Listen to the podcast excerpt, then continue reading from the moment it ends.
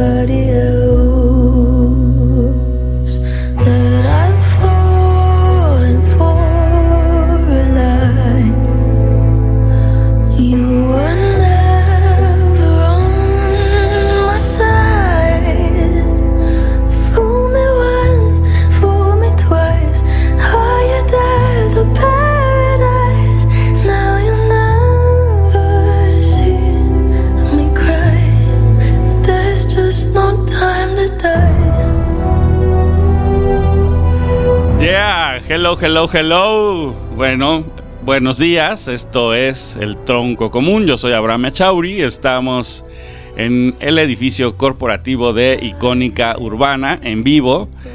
Y esto que estábamos oyendo es No Time to Die de Billie Eilish. Y pues supongo que ustedes ya se harán idea de por qué estamos empezando con esta rolita. Eh, como saben, pues ya, ya se estrenó. O bueno, aparentemente todavía dice por ahí que hasta el 8. Hasta el 8 de octubre se estrena, pero yo veo que ya está en todas las salas y yo ya tengo mis boletos para ir al rato a ver No Time to Die, que es como pues la más reciente entrega del 007 y que se supone que en esta ocasión sí será pues la última de Daniel Craig. Eh, bueno, hoy no tenemos invitado, hoy es sábado 2 de octubre, no se olvida. Y este programa pues estará dedicado a mi abuela, a mis muertos en general, pero a mi abuela materna.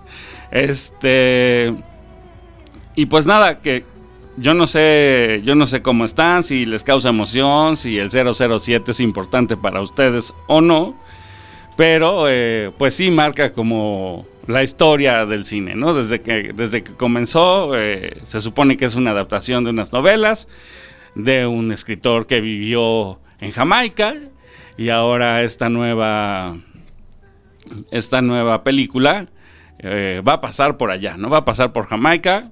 Ya veremos al 007 viviendo en alguna finca por allá en, en esa isla del Caribe.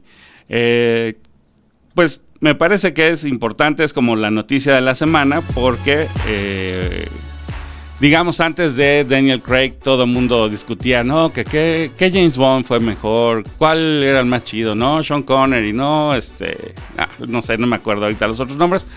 Pierce Brosnan, eh, pero... Ajá, bueno, estoy aquí, está conmigo como siempre el Puma Uribe. Él tenía que estar a fuerza, se, vio obligado a venir a trabajar en sábado. Agradezco que esté aquí. Este. Y ya mencionó que estaba Timothy Dalton y George, no sé qué. Bueno, este, imagínense, ni sé. Pero, eh, pues la parte, yo diría, relevante de esta cinta es que Daniel Craig convirtió al personaje en otra cosa, ¿no? O sea, digamos, el 007 siempre había sido ese hombre frío, rudo, guapo, galán, con licencia para matar, que pues no se despeinaba, siempre tenía, vestía impecablemente y era, bueno, era así como el prototipo del hombre, lo que todos los hombres aspirábamos a hacer. Y eh, pues quizá un poco por, por Hollywood o quizá por el cambio de los tiempos y porque nos quieren programar para que los hombres ya no seamos eso. Este, pues ahora Daniel Craig lo cambió por completo, ¿no? Si bien empezó así, si recuerdan, la primera de Daniel Craig fue Casino Royale, que fue del 2006. Y ahí ya Bond se las veía, ¿no? O sea, lo, pues lo envenenaban y estaba a punto de morir. Y eh, como que eso lo hacía vulnerable y se volvía vulnerable todo el tiempo. Y ahí se enamoraba de Eva Green, ¿no? Como no, sí, sí, sí valía la pena, pero este igual no podía rescatarla y fracasaba, ella moría, ¿no? Parece ser que eso va a ser objeto de esta entrega final, que van a, a colgarse de todo lo que ha hecho Daniel Craig en esta en esta serie de películas que han sido, esta sería la quinta, la primera fue 2006, Casino Royale, la segunda fue Quantum of Solace de 2008, después hizo Skyfall de 2012, de la cual ya hablamos aquí en el tronco común con, con Richie Bonbon, y, eh, y la anterior a esta fue Spectrum del 2015 que que pues causó mucho impacto en México porque cambió por completo la tradición del Día de Muertos, ¿no? Hizo otra cosa de la tradición del Día de Muertos y aunque yo la siento como pues flojita, eh, pues de todos modos fue importante, cuando menos para nosotros porque visitaba la Ciudad de México y tenía una escena ahí en el Zócalo y decían que que había hecho Peña Nieto durante los balazos en el Zócalo. No, bueno, lo que sea, no importa.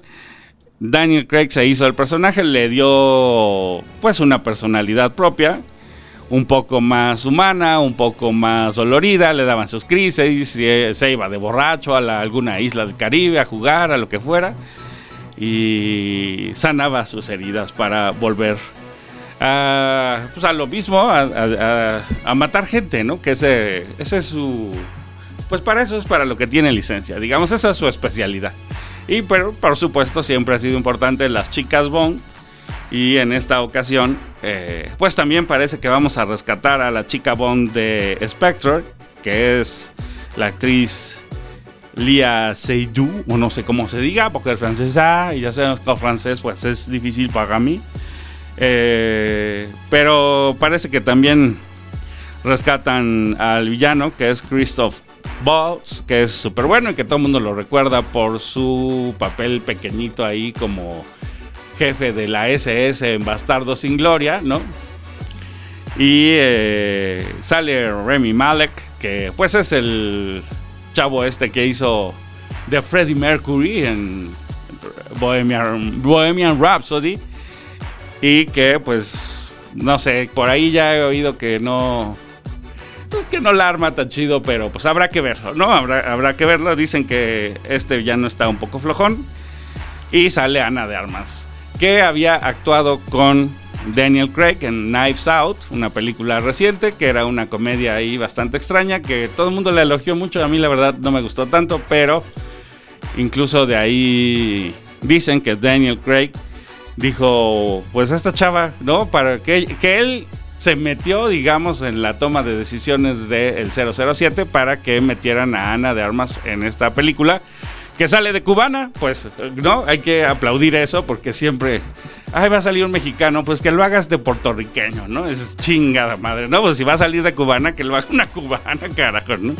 Pero bueno, es la chica Bond y seguramente la recuerdan por esta, ay, ay, ay, ¿cómo se llama esta película en que los droides las ovejas que cuentan los droides, no me acuerdo este libro.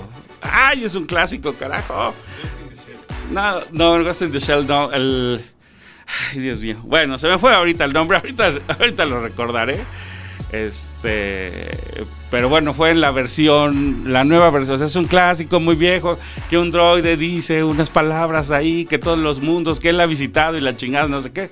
Bueno, whatever. Sale, sale esta mujer en la segunda parte, era como el juguete sexual de, del protagonista, que tampoco sabe si es droide o si es humano o si es la mezcla entre droide y humano. Pero bueno, este, ya me acordaré de cómo se llama la película, se me fue el nombre. Increíble, pero se me fue.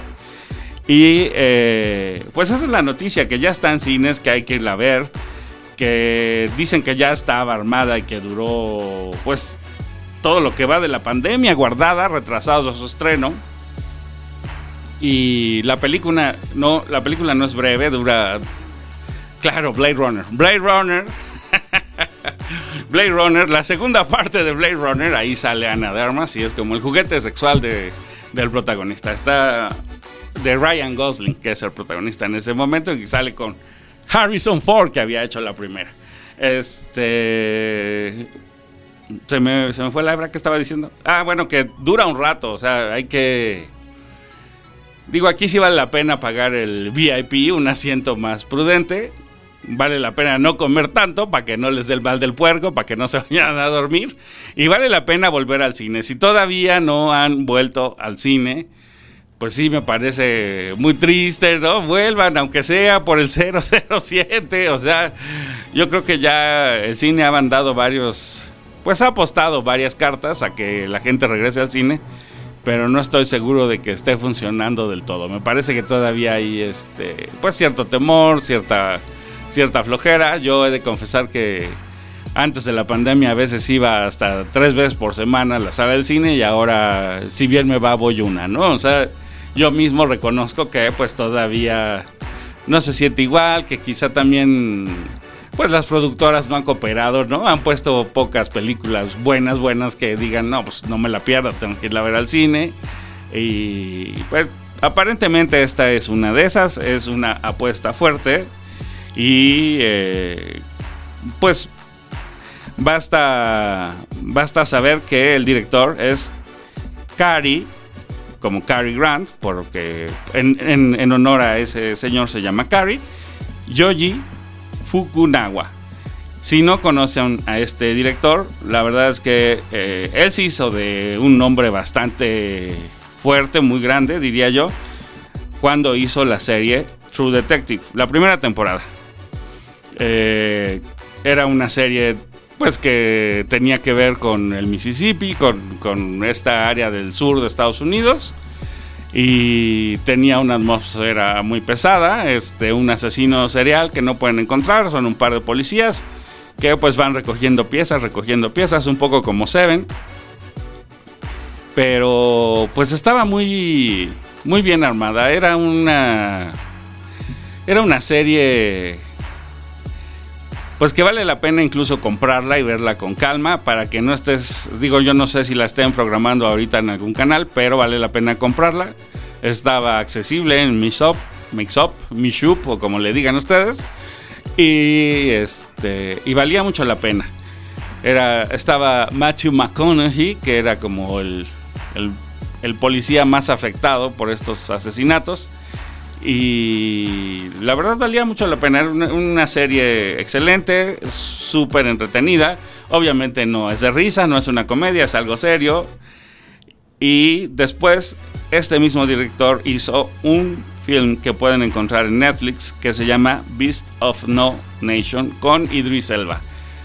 También los invito a verlo, ahí está en Netflix, está súper rudo, es un filme pues duro sobre cómo los niños son reclutados para los movimientos armados y la verdad vale muchísimo la pena. Los invito a que lo busquen ahí en Netflix, le den una ojeada y eh, pues vale la pena volverlo a ver porque hasta donde entiendo esta película tiene ese sello de Kari Yoji Fukunaga.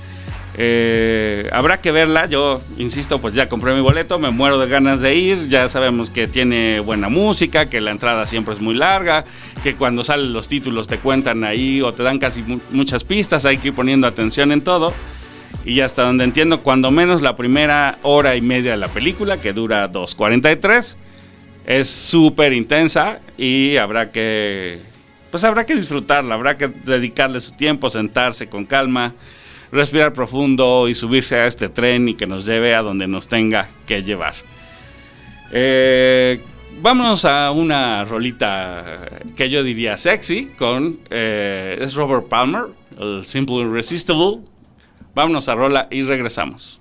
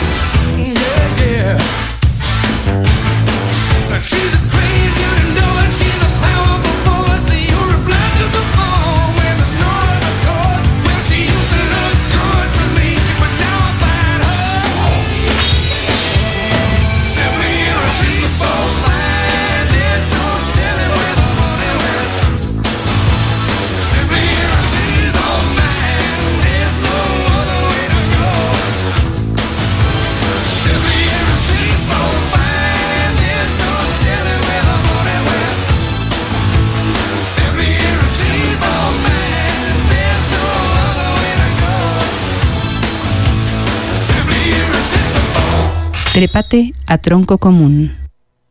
Estamos de vuelta. bueno, ya estamos de regreso. Ya nos escribe el CEO para decirme que la que True Detective, las dos temporadas están en HBO Max. Eh, yo no he visto la segunda, según yo la primera es la que es de Kari Yoji Fukunaga y como que es la buena.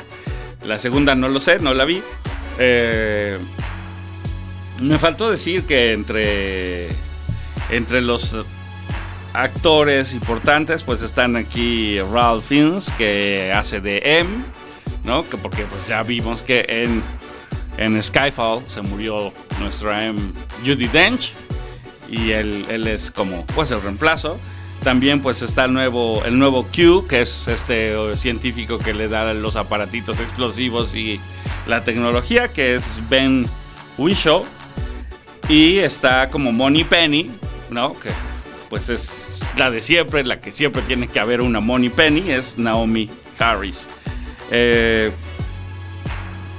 pues Ah, bueno, fuera del aire me estaba comentando el Puma que pues estaban haciendo ahí como una lista de, las mejores rolas y se acuerda incluso de la de Madonna. Yo la verdad me acuerdo de Madonna practicando esgrima con Pierce Rosnan y que me gustó mucho. Yo ya, ya lo he dicho muchas veces, soy fan de Madonna. Este, pero la verdad no me acuerdo de la rola, ¿no? A ver si por ahí la busca y luego nos pone un pedacito. Este, que bueno, Billy Billie Eilish me parece como la versión gringa de Adele, ¿no? O sea, es como más light, ahora es como más joven para los pues para los más jóvenes, pero pues es igual así la blanquita, gordita, de ojos bonitos que que pues está rechoncha y canta bien, ¿no? Punto. O sea, digo, ya ahora dicen que Adele ya está flaca que ya es sexy, la chinga, yo la verdad este pues no tendría que verla vivo para decir si me parece sección, ¿no? Pero Billie Eilish, pues no me lo parece, ¿no? Sale ahí vestida como. Me recuerda un chingo a Juan Gabriel, ¿no? Así como con sus, sus ropones así gigantes para que no se le vea el cuerpo. Y pues es una pena porque si vieron por ahí en YouTube escenas de la premiere, pues este sale Daniel Craig con un saquito ahí de terciopelo fuchsia o no sé qué color sea ese que utiliza, como cereza o yo no sé qué color sería. Eh, se ve bien, se ve, se ve alegre, pero por ejemplo sale eh, Lia Seiyu y pues se ve triste, ¿no? Le cortaron el pelito y iba así como con carita de tristeza y no sé qué. Y ves a Billie Eilish y pues dices, no, pues sí, esta mujer pues no sé, o sea, como que va porque pues sí, pues es que tengo que sonreírle a la cámara de vez en cuando, pero como que no está muy contenta. De hecho, me llama la atención que si buscan ahí en el Disney Channel, eh, o en el Disney Plus más bien, está su especial sobre, sobre su más reciente disco, que es Happier Than Ever, que sería como pues más alegre que nunca o más feliz que nunca. Y son las rolas más tristes que yo haya escuchado. De hecho, no pude terminar el, el, el especial, ni siquiera lo acabé. Este, ya nos manda el CEO la rola que era Die Another Day. Y ah, bueno, decir que eh, vamos a conectar esta, este asunto del No Time to Die con el asunto de la muerte y que pues por lo visto es una constante eh, en las películas de Bond, ¿no? La muerte es como, pues aquí, aquí el, tema de Madonna era muérete otro día y ahora es no tengo tiempo para morirme, ¿no? Este, pues es una, es una obsesión ahí recurrente que estamos a un mes del Día de Muertos, hoy 2 de octubre no se olvida, y es aniversario de muerte de... Ah, bueno, ahí se oye un poquito atrás eh, la de Madonna. Ah, sí me gustaba. Sí, sí, sí. Sí, muy del momento. O sea, ¿qué sería? ¿Noventera? Por ahí así, ¿no? Bueno, este. El Puma no nos pone cara de no guachala, así como fuchicaca, le faltó decir fuchicaca. Pero bueno, no, no comencemos a gansear hoy. Este. Eh, ah, bueno, decir eh, dirán, qué raro, ¿por qué ahora no hay invitados y en todos los programas del tronco común hubo alguien más? ¿Por qué está ahora solo ese pinche oso? Pues La verdad es porque estoy un poco cansado de andar persiguiendo gente. O sea, hay muchos amigos que muy de buena fe y en buena onda eh, les digo, oye, deberías ir al programa, ven, platicamos una película y vienen y, se apuntan y agradezco a todos ellos. Pero también, eh, pues ya tengo una lista negra ahí de gente a la que le he dicho, no, no es lista negra, pero sí.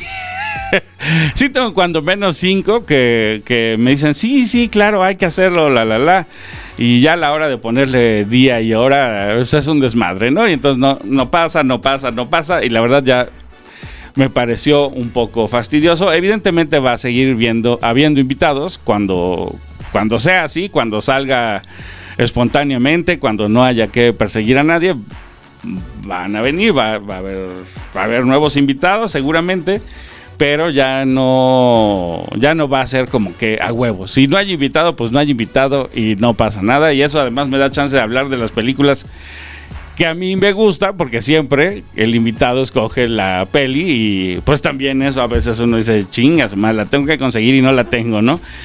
Y pues ya me tocó ir a comprar alguna, buscar otras, así, y, ha sido un poco desgastante. Y no sé, quizá ya la vejez me está llegando, voy a cumplir 50 años en noviembre, entonces a lo mejor ya este, la pila necesita, pues, este, no sé, un cambio de pila o una recarga, yo qué sé.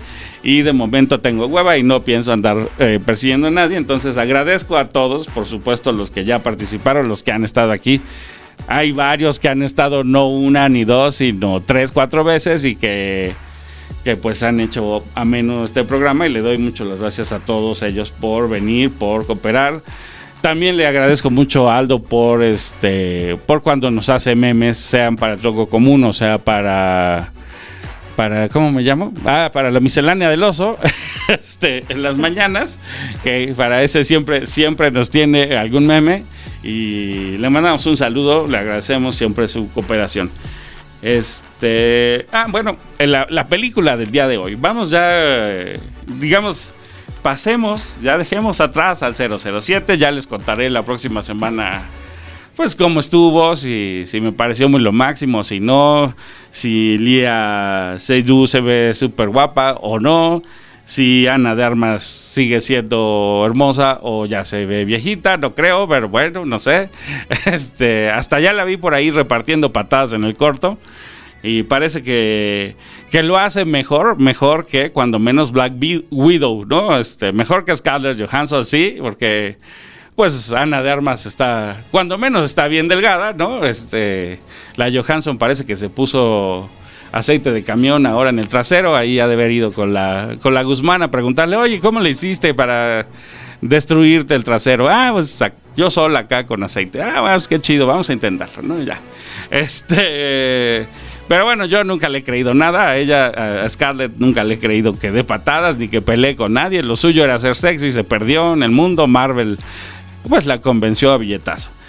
Eh, bueno, ya, cambiemos, pasemos al tema, el tema de hoy es la muerte, digamos, y de pretextos vamos a, platicar sobre Meet Joe Black, o como le pusieron aquí en Chilangolandia.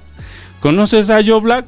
Que pues la neta no sé, me parece, aunque está muy literal, este pues no, o sea, no, no, no transmite la intención de, eh, del, del, título original. Y además hay que decir que es un remake, es un remake de otra película o de otra, creo que más bien era una puesta en escena, o sea, un, una obra de teatro que se llamaba La muerte in vacanza de Alberto Casella que eh, pues era esto, la muerte de vacaciones. De hecho hay otra versión también en inglés que pues es más o menos lo mismo, de Dead in Holiday o alguna cosa así.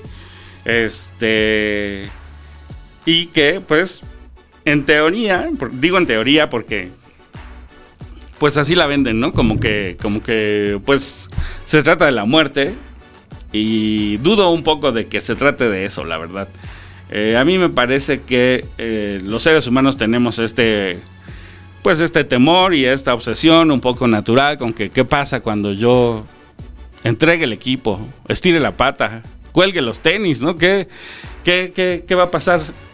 Y eh, pues es una obsesión que ha estado siempre en la pintura, en la música, en, en todas las artes y eh, en la literatura obviamente y que el cine también ha recogido.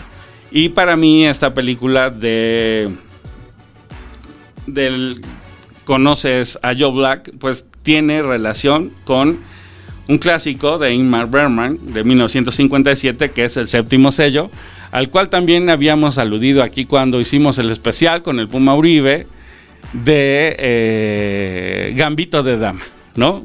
Que bueno, si pueden buscar ahí el de Gambito de Dama, que ya ganó ahora. ¿Qué ganó? ¿Qué ganó esta mujer? Emmys, ganó Emmys eh, Anna Taylor Joy, entonces pues se puso un poquito de moda otra vez la, la, serie, pero trataba del ajedrez y tenía relación con esta película del séptimo sello porque la muerte se le aparece ahí a un, a un náufrago propiamente que llega a una isla y pues que com comienza ahí a decirle pues ya nos toca, ¿no? Y le dice pues echémonos un partidito de ajedrez. Y pues hay esta cosa de querer entretener a la muerte, de, de, que la muerte sea un ser humano que se nos presenta, que, nos saluda, que, se para ahí junto a nosotros. Y a mí me llama la atención que tanto en el séptimo sello como en eh, Conoces a Joe Black, la muerte sea un hombre, ¿no? O sea, hablando de esta payasada del del compañero, este, eh, pues para que vean, o sea, para algunos la muerte es, es, es un hombre, un hombre me refiero masculino, pues, eh, pero para mí la muerte es una mujer, ¿no? O sea, como ya de entrada me parece curioso ver que, que la pongan como, como un hombre, pero supongo que, que eh, pues para cada quien es lo que, lo que sea que sea, ¿no? A lo mejor, yo no sé cómo se imaginen ustedes a la muerte, no sé si se imaginan que, que es la Catrina, ¿no? Quizá yo por eso estoy como tan convencido de que es una mujer, porque pues el imaginario mexicano de 1900 para acá, bueno, no, de, de cuándo será Diego Rivera. Bueno, Quesada fue el que, el no, Posadas.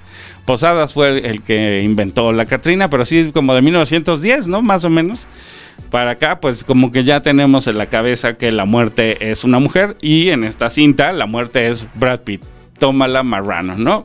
A mí se me hace un poco más como como cuando representan al diablo y entonces el diablo tiene que ser todo Catrín, ¿no? Ahí sí como muy elegante, todo guapito y este súper chorero y un, un poco así, pero aquí pues la muerte es Brad Pitt. Nada más, ahí ligeramente, ¿no? Si, si Edward Norton puede ponerse de alter ego a Tyler Dorden y usar a Brad Pitt, ¿por qué la muerte no? ¿No? Entonces la muerte, que ni siquiera sabe decir su nombre, ¿no? Este se termina llamando en la película Joe Black porque porque porque pues porque ahí al personaje de Anthony Hopkins no le da para para más y dice, este, pues sí, se llama Joe y le preguntan, ajá, Joe, ¿Joe qué? Y este, así en su desmadre mental, que pues no sabe qué decir, dice Black, y ya se le queda. Lo bautiza ahí como Joe Black. De hecho, el personaje de Brad Pitt aparece antes vivo, ¿no? Sin ser la muerte, y jamás dice su nombre. Entonces, no sabemos cómo se llama Brad Pitt. De hecho, si buscan ahí como en los créditos, van a ver que dice el morro de la cafetería, ¿no? O sea, Joe Black o el morro de la cafetería, porque en teoría son dos personajes. Y, eh, y pues ya, ya, ya viene como esta idea de que somos dos cosas, alma y cuerpo. ¿no? Si no, no podría ser posible esta, esta película, no podría ser que la muerte se vistiera de Brad Pitt. Si no, si no pensáramos que hay esta dualidad entre cuerpo y alma. Y eh, también creo que esta cinta está emparentada con Las alas del deseo de Bim Benders de 1987, que después rehicieron y que quizás así la conocen con Nicolas Cage, que se llamaba City of Angels o El ángel enamorado, que era de Brad Silverlink de 1998, que pues ya, ya está un poquito más cercana. Y siento que se emparentan porque si bien en esas dos es un ángel el que decide bueno, tiene la curiosidad de ser humano y decide convertirse en un humano, acá es la muerte y la muerte eh, pues no es que sea mala ni nada, es simplemente una entidad que tiene esa chamba de ir cosechando almas, ¿no? De ir pues diciéndole se te acabó el 20 y vas para atrás, ¿no?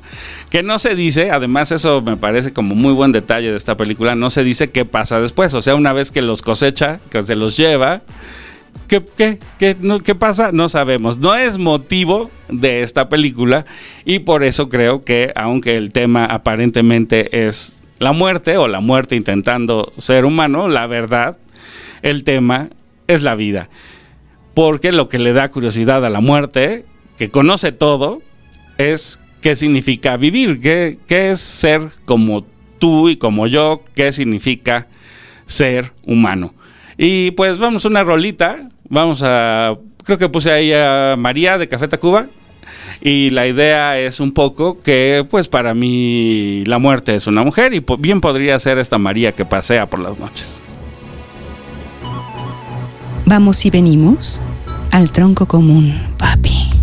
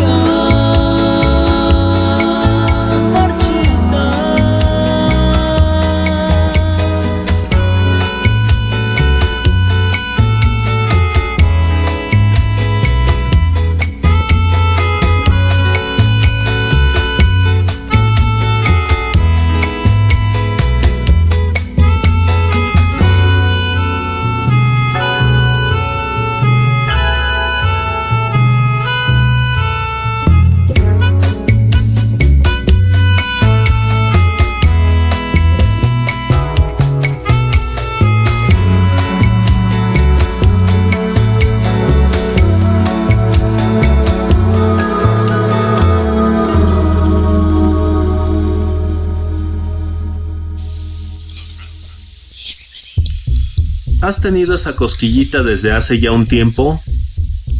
¿Tienes en mente un buen proyecto de podcast? Puede sonar aquí. Icónica Urbana.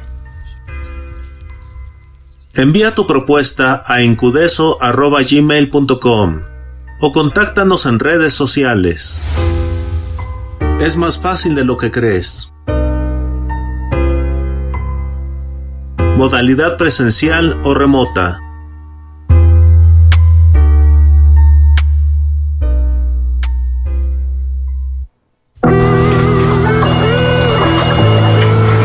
Icónica Urbana no es un despacho de arquitectos. Tampoco es una imprenta de imágenes religiosas o postales nocturnas. Somos un conjunto de mamíferos bípedos palpitantes enamorados de la vida que pretenden compartir su experiencia contigo. Tenemos la urgente necesidad de expresarnos y acompañarte durante este proceso de marchitación llamado vida. Estamos seguros de que nadie aprende en cabeza ajena, pero nos importa un pepín, porque estamos disfrutando de nuestra incongruencia a nuestro propio ritmo. Icónica Urbana es un vagón de libertad en un tren de ruido. Bienvenidos a bordo. Gracias por tu preferencia. Icónica Urbana.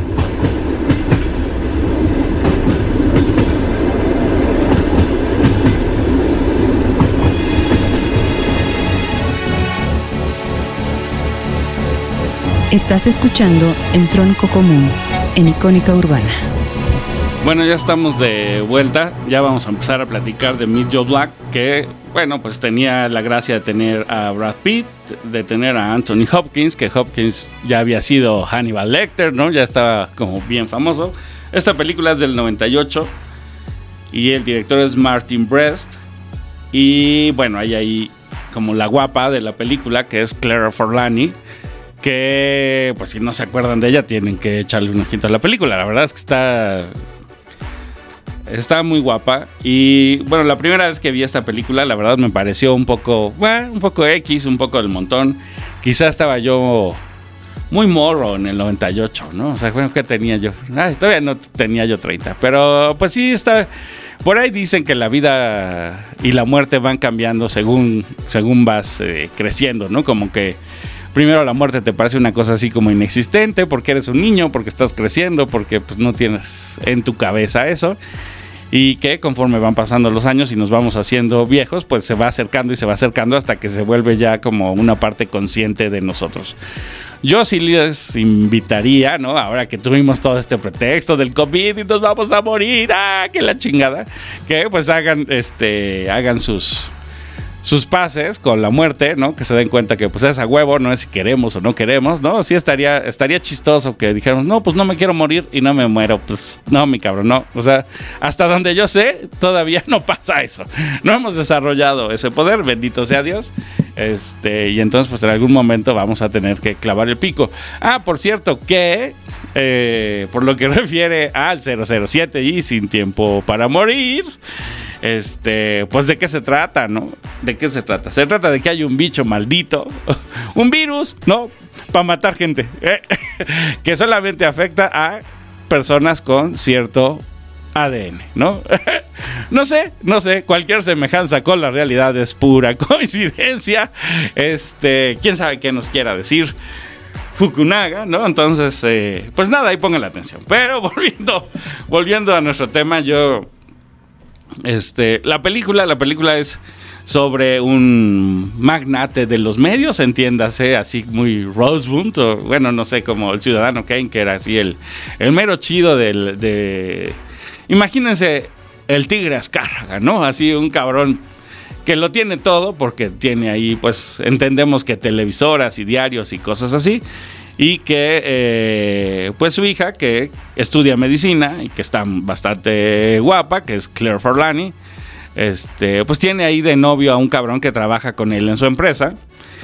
Pero pues ve que la relación de ella y este güey es así como súper cordial, ¿no? Así, en ese, en ese plan, en plan cordial, o sea, no hay nada. Ella pues no siente gran cosa por él, le parece que pues ni modo, pues ya salió ella hija de rico millonario, pues se tendrá que casar con alguien pues que le sepa el dinero y, y- pero pero pues, el güey este no le interesa, no le pues no no le gusta, o sea, bueno, para decirlo claro, no la pone cachonda, ¿no? O sea, no, no, no tiene ganas de dárselo, no muere por morderlo, besarlo, acariciarlo, encuerarlo, lo que sea, ¿no? Le da, le da un poco de hueva.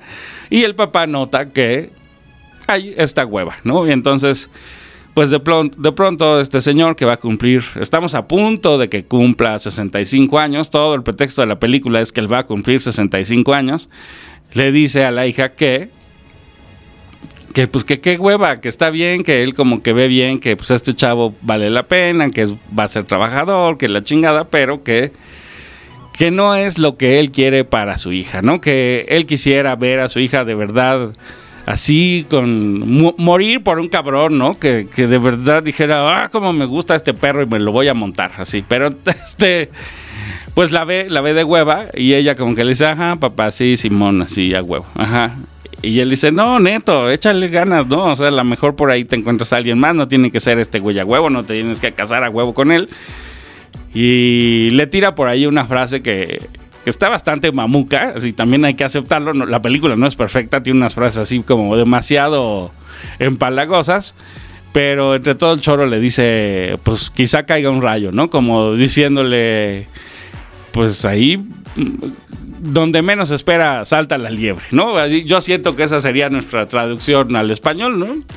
Y eh, ella se queda como, pues a ver si brinca, güey, porque yo no las he vi- visto saltar, ¿no? O sea, no, no he visto los pinches rayos caer, entonces me da bastante hueva. Y se supone que ella se va a trabajar al hospital, sale del hospital y ahí cerca del hospital hay una cafetería, entra a la cafetería, pide su desayuno y oye a un cabrón gritando en el teléfono. Pues ya, ven cómo son los gringos, o sea, no tienen que haber ido a Estados Unidos para ver gringos, ¿no? Hay gringos aquí en México. Y si alguna vez han estado cerca de algunos, en un restaurante, saben cómo gritan y les encanta hablar así, que, que se entere el cabrón que está trapeando en la cocina, se entera de su chingada plática, ¿no? Y también hay mexicanos así, hay que decirlo, pero yo lo, yo lo identifico como, ¿quién está gritando y le vale madre? Siempre los gringos, ¿no?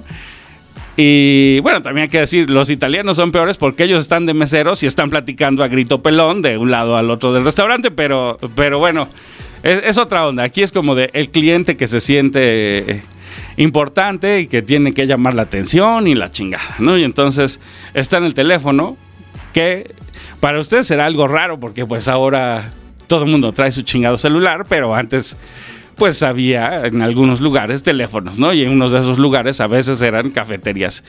No era lo más común del mundo, pero sirve para la película. Y entonces él está hablando con alguien y le dice, no, échale ganas, vas a ver que este, todo va a estar bien, vas a, vas a estudiar derecho, vas a acabar la carrera y te vas a venir conmigo a trabajar acá al despacho. Vamos a poner un despacho y vamos a trabajar juntos. Y le dice Honey un par de veces. Honey en plan de mielecita, de cariño mío, no sé cuál sea la traducción mamona que usaríamos aquí, bebé, ¿no? A lo mejor bebé, ¿no? Que a mí se me hace siempre muy pendejo porque un bebé siempre está cagado, pero este... Pero bueno, le dice Honey y, y lo tiene ahí platicando y ya como que le dice, bueno, todo va a estar chido, bye, y pum, cuelga. Y camina a la mesa y ya habíamos visto que Claire Forlani está en la barra, cosa que también es bonita si alguna vez este, llegan a una cafetería, aunque sea el pinche Vips. Es otra onda sentarte en la barra, ¿no? Es como, pues que ya sabes, a mí se me hacía como como la mesa del neurótico, ¿no? Del que no, no, no, no vengo a hacerme pendejo aquí media hora, como ahora hacen muchos en los Starbucks, que llegan y se plantan ahí toda la puta tarde a no hacer nada, sino es para el neurótico, ¿no? Para el güey que de veras quiere llegar, comer algo o beber algo y llegarle a la chingada, que va de rapidito. Y tienen su gracia y a veces hay gente ahí que pues también se sienta ahí porque va sola, no porque tenga prisa, sino porque va sola, que no son excluyentes, pero tampoco es a huevo, ¿no? O sea, una no impide que la otra sea y las dos pueden estar juntas. O sea, puedes ir solo y puedes ir con prisa, o puedes ir de hueva y puedes ir solo y estar ahí. Y comienzan a hacer plática, pero ella desde que lo está escuchando a él, que está como dándole consejo a su hermana y escuchándola y motivándola, pues le parece que la conversación es interesante, ¿no? Que en esa conversación hay un macho alfa que vale la pena que lo revise cuando menos, que le vea la cara, ¿no? Entonces, en cuanto él cuelga y cuelga haciendo un pinche escándalo, además Brad Pitt por ahí tira unas en una mesa están las catsup, ¿no? Las botellas de salsa catsup y las tumba y hace un pinche escándalo y hasta voltea a pedir perdón y las acomoda otra vez. Entonces ya se ganó la atención de esta morra y ella está como esperando ver quién es el pendejo que estaba hablando por teléfono y en cuanto cuelga, voltea a echarle la miradilla y madres, toma la papá, es Brad Pitt, ¿no? O sea, digo, sí ha de ser impresionante, la neta, yo no me imagino, ¿no? Aunque esté yo en un Vips y de pronto llega ahí Brad Pitt, eh, güey, no sé, no sé si podría mantener la compostura, pero Claire Forlani lo logra, ¿no? O sea, se chivea, cabrón, lo ve y dice, no, pues apachurro, ¿no? Pero, pero nada más y, y sigue desayunando, haciéndose pendeja. Pero Brad Pitt se da cuenta que pues ya lo voltearon a ver y ve a la morra y dice, ¿cómo no, no? Y entonces se acerca a ella muy, pues así, con su, ¿cómo, cómo decirle? Con su galanura, con su frescura, con su ausencia de timidez. Y le dice, perdón, este, creo que estaba hablando muy alto en el teléfono, ¿no? Y ella así como de, lo vuelve a revisar así de chinga, ¿no? Le echa el ojillo y... Ah, sí, chido, ¿no? Como me vale madre. Pero él ya la vio y dijo, no, no, esta, esta morra sí me late, ¿no? Y entonces, de verdad es una clase, ese, ligue, ahí esa conversación en la cafetería es una pinche clase magistral de cómo ligarse a alguien, ¿no? O sea, eh, comienzan un poquito con el desinterés, pero eh, los dos van echando el anzuelito, ¿no? Y el otro lo va agarrando y se lo va cambiando, ¿no? Como que le dice, ah, quieres que yo te diga esto, pero te va a decir esto otro, ¿no? Y entonces eh, comienza una guerra ahí de actuación, la neta, muy interesante, que ha de haber sido, yo creo, o muy natural, o sea, que de verdad Claire Forlani dijo, pues sí, está, está bien chido este güey y le sale muy natural el coqueteo o, eh, o de verdad los dos son muy chingones, porque esa escena vale la película. Eh, comienzan a ligar, hablan hasta del matrimonio, el pinche Brad Pitt le dice, si por ejemplo fueras mi esposa, ¿no? O sea, ya le tira ahí el hacha fuerte, ¿no? Duro el perro, nada de friendzone, es vámonos con todo aquí, o vamos bien o no vamos, ¿no? Y eh, pues ella se chivea cañón, ahí sí, sí la ven, eh, a mí me parece encantadora, pero obviamente muerde el rebozo durísimo, ¿no? Imagínate que así te conoce Brad Pitt y te, tira el perro y te dice, ¿qué tal que nos casáramos, no? Dices, ¡ay, en la madre, ¿no? Hasta él le dice, ese ejemplo, ese ejemplo, tranquila, morra, no te espantes, ¿no? Ya sé quién soy. Pero, este, bueno, eh, de verdad, eh, póngale atención. Yo creo que la escena sola la pueden encontrar ahí en, en YouTube Vale mucho la pena, está muy divertida. A mí me parece que, que se luce, que Claire Forlani se luce en esa actitud de niña buena, linda, pero que ya lo vio y dice, papá, ¿no? O sea, sí quiero, sí llevo, ¿no? O sea, pero tiene que mantenerse de todos modos en ese plan de, pues yo soy una niña decente y entonces no le voy a soltar ahí todos los canes a este güey, ¿no? Está muy bien, está muy contenida. De verdad, solamente esa conversación que ellos tienen en la cafetería vale la pena y vale la pena ponerla despacito y ir viendo qué le va diciendo y cómo reacciona ella y dónde pone las manos y o sea, de verdad está muy bien hecha el lenguaje corporal ahí es muy importante y pues nada, échale, échale un ojito. Pero finalmente se despiden porque los dos tienen que decir, pues sí, yo, yo soy médico y el otro güey dice, sí, pues yo soy abogado, no me voy a quedar aquí todo el pinche día. Incluso él medio la chorea porque le dice, te invito a un café y el güey se se lanza por encima de la barra y toma la cafetera y le sirve más café, ¿no? Y hay ahí también, eh, pues, errores de continuidad, que ella le pone como siete mil veces azúcar y leche a su café. Eso ya era una cochinada de café, pero este, bueno, normal. Imagino que en el nervio de que estás pensando, actuando y que te estás ligando a Brad Pitt, pues no ha de ser cosa fácil. Este. Y la escena vale mucho la pena. Se terminan despidiendo salen al mismo tiempo. Y pues está así súper romántico, ¿no? Para que se nos salga el... Ah, que pues Brad Pitt camina hacia la derecha, ella hacia la izquierda y los dos van volteando, pero cuando voltean el otro sigue caminando como si nada. Y nunca se pueden encontrar, ¿no? A pesar de que los dos voltean dos, tres veces, nunca se encuentran, nunca cruzan miradas, siempre cada quien va caminando como si nada. Y, y pues ahí, ahí Brad Pitt tiene un accidente y que es lo único que yo me acordaba de esta película, ¿no? De cuando la había visto, que cuando la vi dije, ¡No más! ¡Qué, ¡Qué, fuerte! Es Brad Pitt y ya lo mataron, cabrón, no mames, ¿no? Este. Eh, está bien chida. Digo, ya ahora han hecho esas escenas así inesperadas, sorprendentes en muchas películas. Pero para mí en Hollywood era la primera vez que yo veía esto y recuerdo así la impresión de decir, madres, es Brad Pitt y rebota como pinche mono de hule, cabrón, ¿no? O sea, sí, no lo atropella un cabrón, lo atropellan dos, ¿no? Entonces, güey, de esa no te salvas así, con ese madrazo que le pararon, seguro se murió. Y pues nada, la película corta, ella se, se mete al, al hospital. Digamos que ahí Brad Pitt pues tiene chance de ser rescatado porque está una cuadra del hospital más cerca, no puedes estar, ¿no? Pero no sabemos qué pasa con él. Entonces ya vemos que eh, Claire Forlani regresa a su casa y ve a, a, su papá. Ah, se me pasó un detalle importante. Ah, cuando se están despidiendo todavía dentro de la cafetería, hablan del matrimonio y hablan de que si él es de una sola mujer y todo lo que ustedes quieran, ahí romancean un poquito. Y él repite la frase que eh, Anthony Hopkins le había dicho, que es, quizá caiga un rayo, ¿no? Así como, pues no lo sé, en una de esas, ¿no? Y ella, obviamente, pues se queda fría porque es, es las mismas palabras que su padre le acaba de decir hace un par de horas, se las dice este cabrón, que le gusta un chingo, ¿no? y que no lo puede ocultar, ¿no? Ahí como que todos los ojitos y todo, pues nos, nos dicen que está fascinada con este cabrón y, y, le vuelve a decir esta frase. Entonces, ya ella siente que lo que le dijo su papá es real, ¿no? Que, que los rayos caen, ¿no? Que la pinche liebre salta donde menos espera. Y eh, pues está, está divertido, está tierno. Y vámonos a Rola, que ya me colgué un chingo. Vámonos a Rola. Sigue con qué? Ya ni me acuerdo. ¿Cuál sigue? Puma, rescátame. Ah, sí, Mecano. Pues como no sabemos nada de la muerte, siempre pensamos en los muertos. Estamos a un mes del Día de Muertos. Venga, Mecano.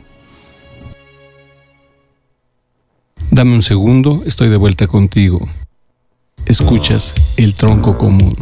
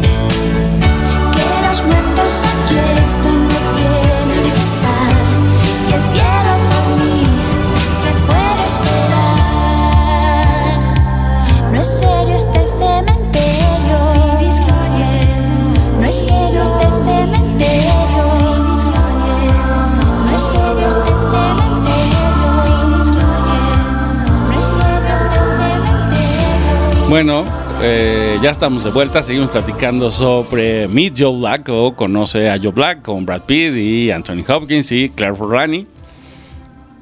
Este. Bueno, ya la cosa aquí es que, pues, ese, ese, muchacho de la coffee shop, pues, masca el mecate, entrega el equipo.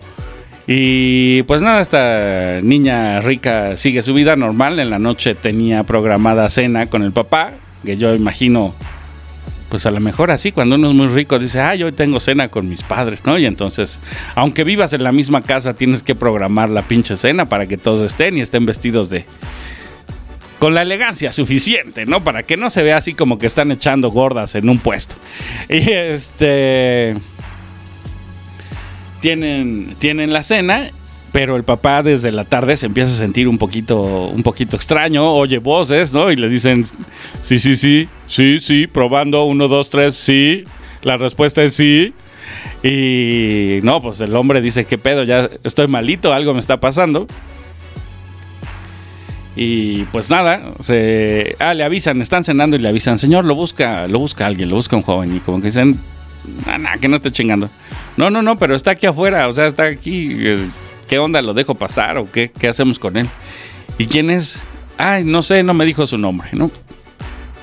Entonces ya, eh, pásalo a la biblioteca, ahorita voy, porque pues así cuando uno es millonario tiene biblioteca y entonces este, puedes pasar a tus, a tus visitantes inesperados a la biblioteca. Yo no lo haría, la neta, me daría como un poco de miedo que me roben mis libros, pero este, pues Anthony Hopkins es muy rico y le vale madre, ¿no?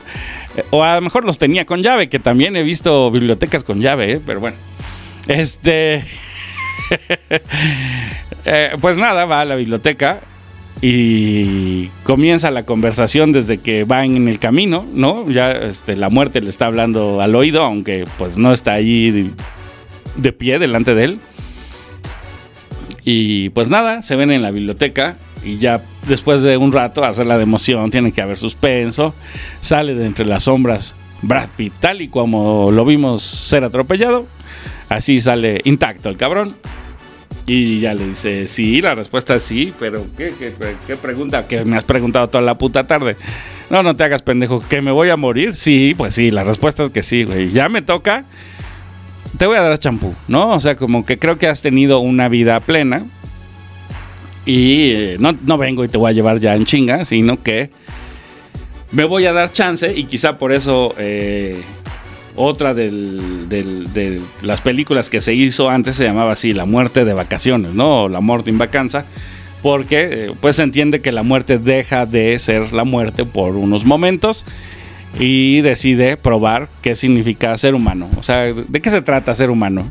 Y le parece que este hombre que ha tenido una vida plena, que va a estar a punto de cumplir 65 años, eh, pues sería un buen guía.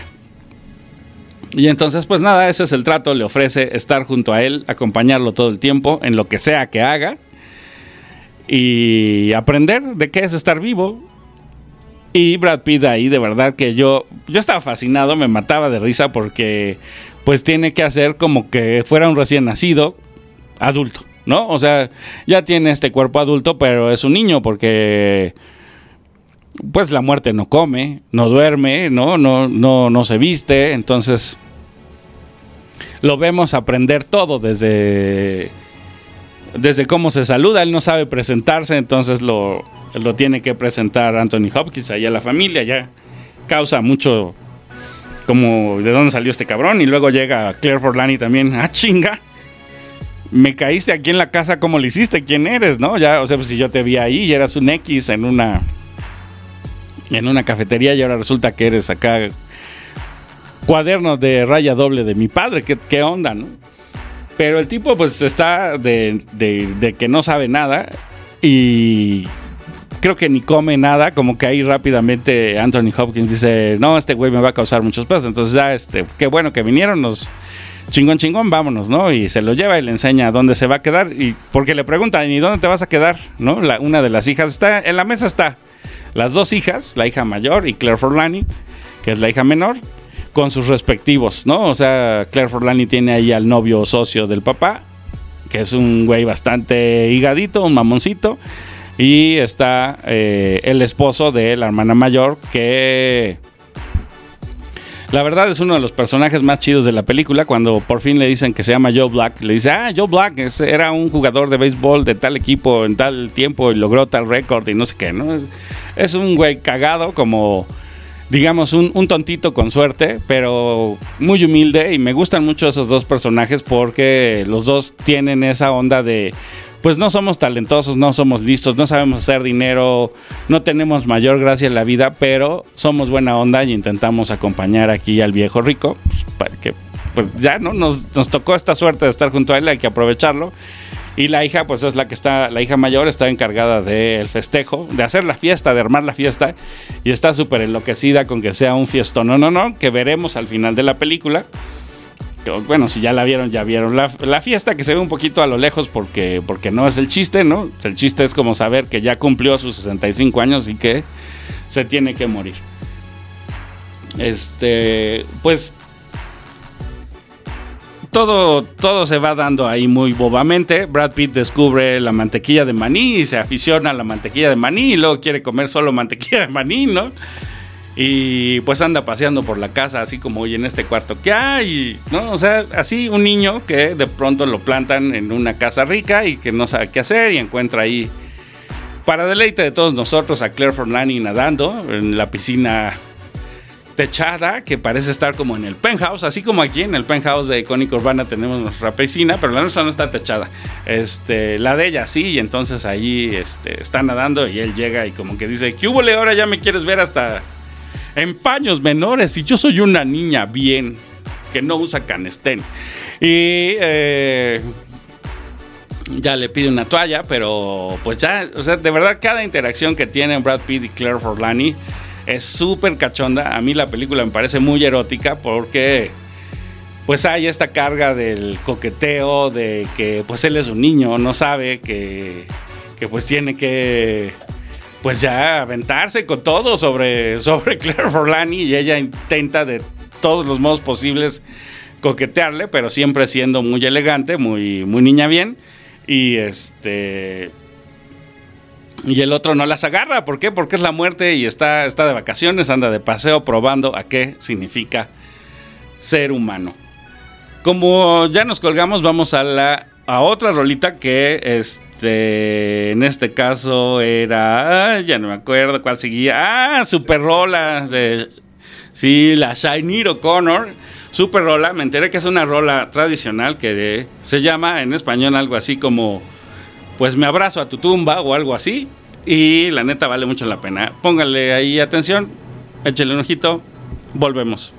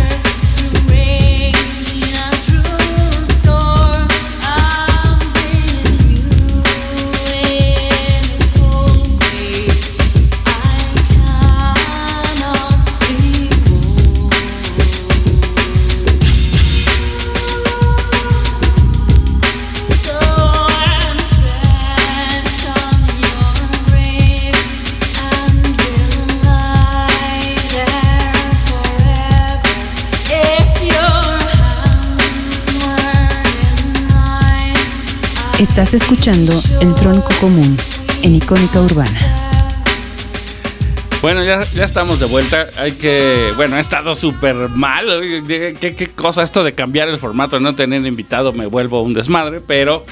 eh, hay que decir, Icónica Urbana tiene Facebook, Twitter, Instagram.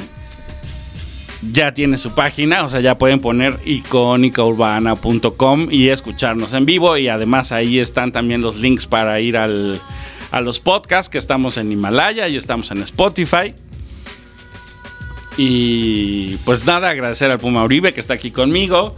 Decir que este programa lo patrocina Films a Nos, que es el blog de cine que tengo. bueno, lo patrocino yo. No, pero este, el blog, visiten el blog, ahí hay reseñas. Todas las semanas subo cuando menos una reseña. cuando menos. Este, a veces se me, se me pasan los tiempos, pero normalmente cuando menos hay una reseña.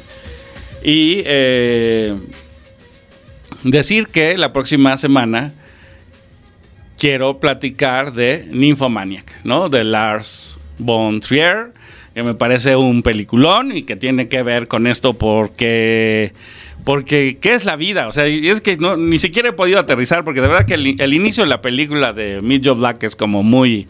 La película dura casi tres horas, entonces es, es larga. A mí no se me hizo lenta, me parece que hay un montón de carnita en todos los diálogos, pero se trata sobre eso, sobre qué es lo que vale la pena de estar vivo o para qué carajos estamos vivos. Y por ahí en la semana vi un tweet que ya saben, la Claudia Sheinbaum salió a decir que su hija, que tenía una beca, que la chingada, no sé qué, y resultó que la beca es para estudiar filosofía y que le habían dado un millón de pesos. Y por ahí alguien dijo que qué tontería gastarse un millón de pesos en filosofía y no en vacunas. Y la verdad a mí eso me parece una tontería abismal. O sea, a ver, la filosofía, eh, les haya a ustedes gustado o no les haya a ustedes gustado la clase de filosofía en la prepa o si alguna vez la tuvieron la filosofía es parte esencial de la vida. O sea, la ciencia puede venir y resolver muchos problemas, pero es incapaz de decirnos para qué chingados estamos aquí. Y la muerte, siendo la muerte en esta película, también tiene esa curiosidad. ¿Para qué carajos están vivos estos a los que yo me llevo? ¿Qué es lo grato de estar vivo? ¿Qué es lo importante de estar vivo? Y por supuesto se da cuenta que parte importante de estar vivo es estar enamorado, ¿no? O sea, como tener una relación con alguien, sentir algo por alguien. Obviamente comer, porque le fascina su chingada mantequilla de, maní. Pero eh, también hay sexo. En esta película hay sexo. Muy light, obviamente no esperen soft porn ni nada parecido. O sea, es Brad Pitt en una producción hollywoodense y Claire Forlani está muy guapa y todo, pero no va a haber sexo, sexo, ¿no? O sea, no esperen ver ahí el chaca chaca, ni mucho menos. Este. Y eh, pues nada, la, película sí tiene su parte sexy y él, por supuesto, que cuando lo besan se emociona. ¿No? Si ustedes no se acuerdan de su primer beso, pues qué triste, la neta, qué mal, ¿no? O sea, yo sí me acuerdo. Este. Y pues eh, es algo emocionante y eso es como parte de lo chido y por supuesto el sexo es parte de lo que nos hace grata la existencia y por eso eh, vamos a conectar el siguiente programa con Nymphomaniac.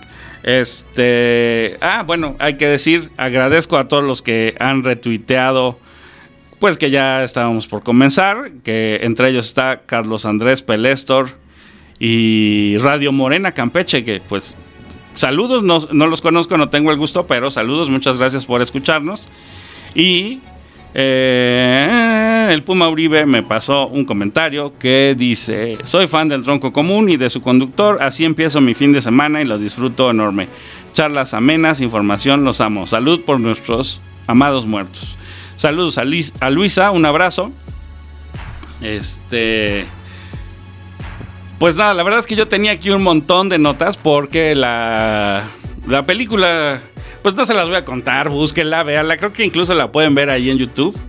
Eh, pero pues se burlan mucho de este dicho de, de Dan Taxes, ¿no? Como que de las únicas dos certezas que tenemos en la vida es este, la muerte y los impuestos. Eh, a mí la película pues me parece que sí pasa por estos este, motivos latinos como Memento Mori, recuerda que morirás, o el Vanitas, Vanitatum et Omnia Vanitas, así vanidad, vanidad de vanidades, o no sé qué, que es como, pues que la vida es efímera, que es esta cosa que si no la aprovechamos pues pelas, ¿no? Y por supuesto otra cita que se llama Cursum Perfectio y que los voy a dejar con esta rola al final, que es una rola de Enya, que además era la inscripción en la casa de Marilyn Monroe, ¿no? Que significa el viaje ha terminado.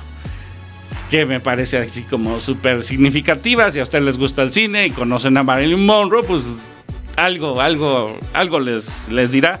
Pero hay un montón de cosas para hablar de la muerte. Yo tenía aquí un montón de dichos mexicanos, ¿no? Que van de, de, todo tipo, ¿no? Desde simplemente este, estar muerto, como entregar el equipo estiró la pata, hasta así cosas de asalto, ¿no? El ya caete cadáver, ¿no? El colgó los tenis, así la, hace la seña, la seña al Puma Uribe. Si ustedes son de Distrito Federal, sabrán que pues era así una costumbre tradicional que no sé por qué amarraban las agujetas de los tenis viejos y los echaban a los cables de luz. No sé cuál era la gracia, no sé para qué hacían eso, no sé si les facilitaba poner diablitos en la instalación eléctrica, no tengo la menor idea, pero hay un montón de de dichos con la muerte. O sea, los mexicanos tenemos no sé, este dicho del muerto al pozo y el vivo al gozo el muerto y el arrimado los tres días apestan, el que por su gusto muere hasta la muerte le sabe. Eh, una canción de Caifanes que decía, hay muertos que no hacen ruido y es más grande su pesar. Eh, muerto el perro se acabó la, la, rabia. Mujeres juntas solo difuntas. Hierba mala nunca muere, ¿no? Eh, ah, este, dice aquí el Puma que nunca entendió un dicho que, que también se usa para la muerte, que es chupar faros. Yo la neta, pues no sé a qué hacía referencia, porque chupar faros, pues según yo los faros eran estos cigarritos sin filtro, ¿no? Del ayer, pero... Pero... Sí, sí, hay varios dichos que ni siquiera sabemos, pero sabemos que significan morirse, ¿no?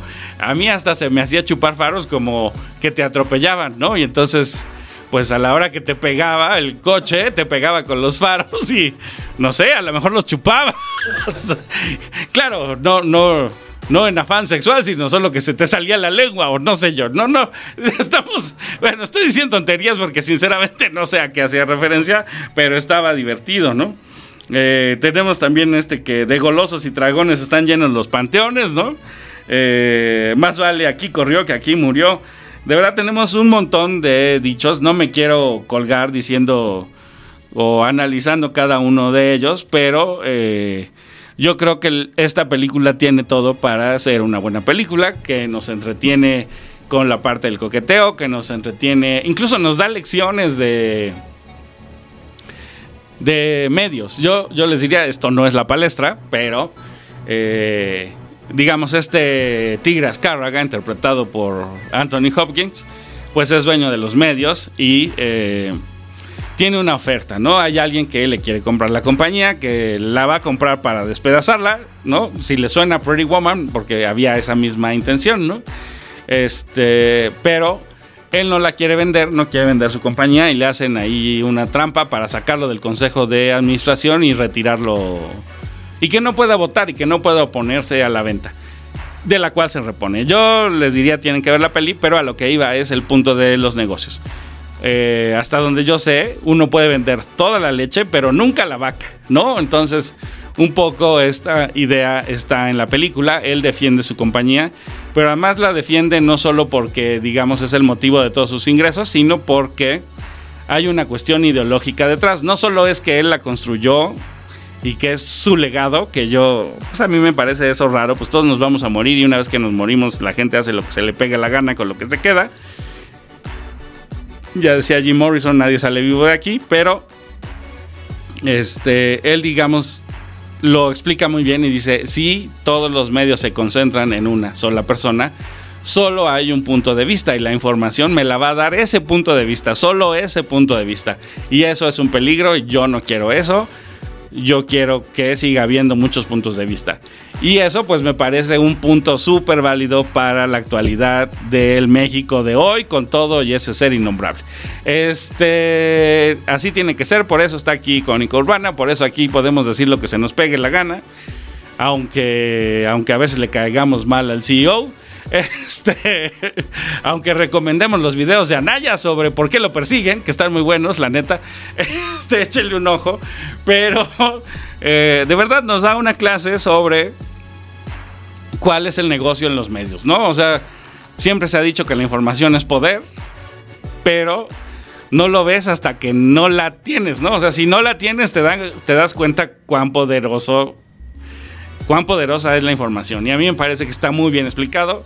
O sea, la película no pasa solo por el romance o solo por los gustos simples como comer, dormir, este, nadar, sexar y lo que sea, sino que también pasa por cuestiones, digamos, económicas. Eh, y me parece una excelente película. Claro, el final se presta a un montón de imaginaciones, ¿no? De unos dice, ¿y, qué? ¿Y ya votaron allá al pinche Anthony Hopkins? Ya se está pudriendo entre la hierba y les vale madre, siguen en la fiesta, ¿no? Y sí, pues, o sea, sí ve uno la película, sí, ¿no?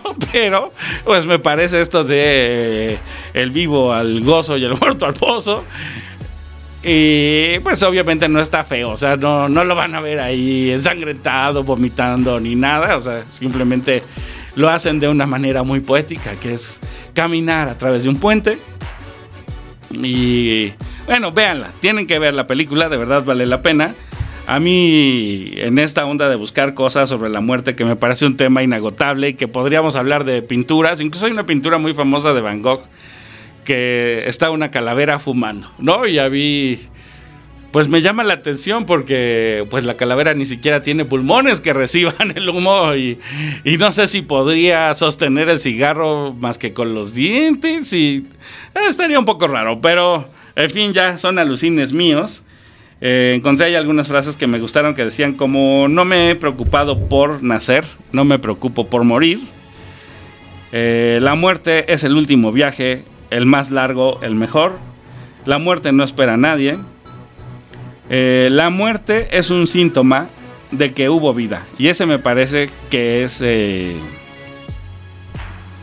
pues como este asunto, ¿no? La muerte, ¿por qué quieres saber qué significa ser humano? Porque e- es ella la que corta esa existencia. Entonces, cuando menos saber a quién me estoy escabechando, ¿no? O sea, con qué trabajo, porque ni siquiera, o sea, como que aparentemente la muerte anda por ahí, pues anda muy feliz matando, ¿no? Llevándose las almas y pero no tenía ninguna curiosidad por saber y estos animales que son, como si ustedes eh, cortaran flores todos los días y no les interesara ni cómo se llaman las pinches flores.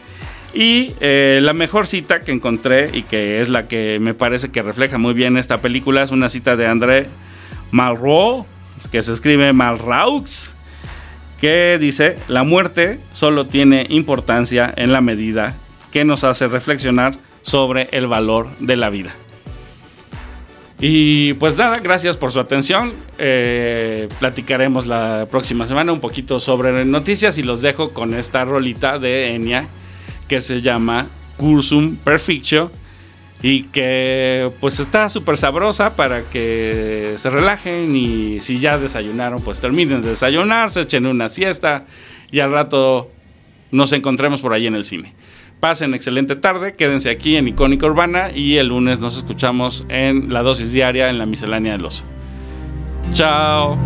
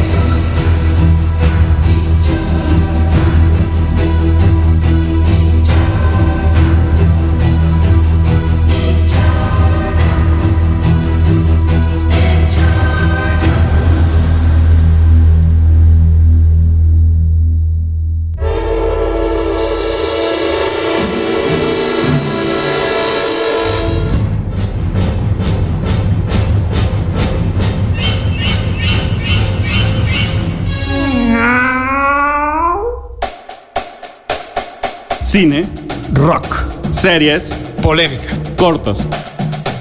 Esto fue Tronco Común.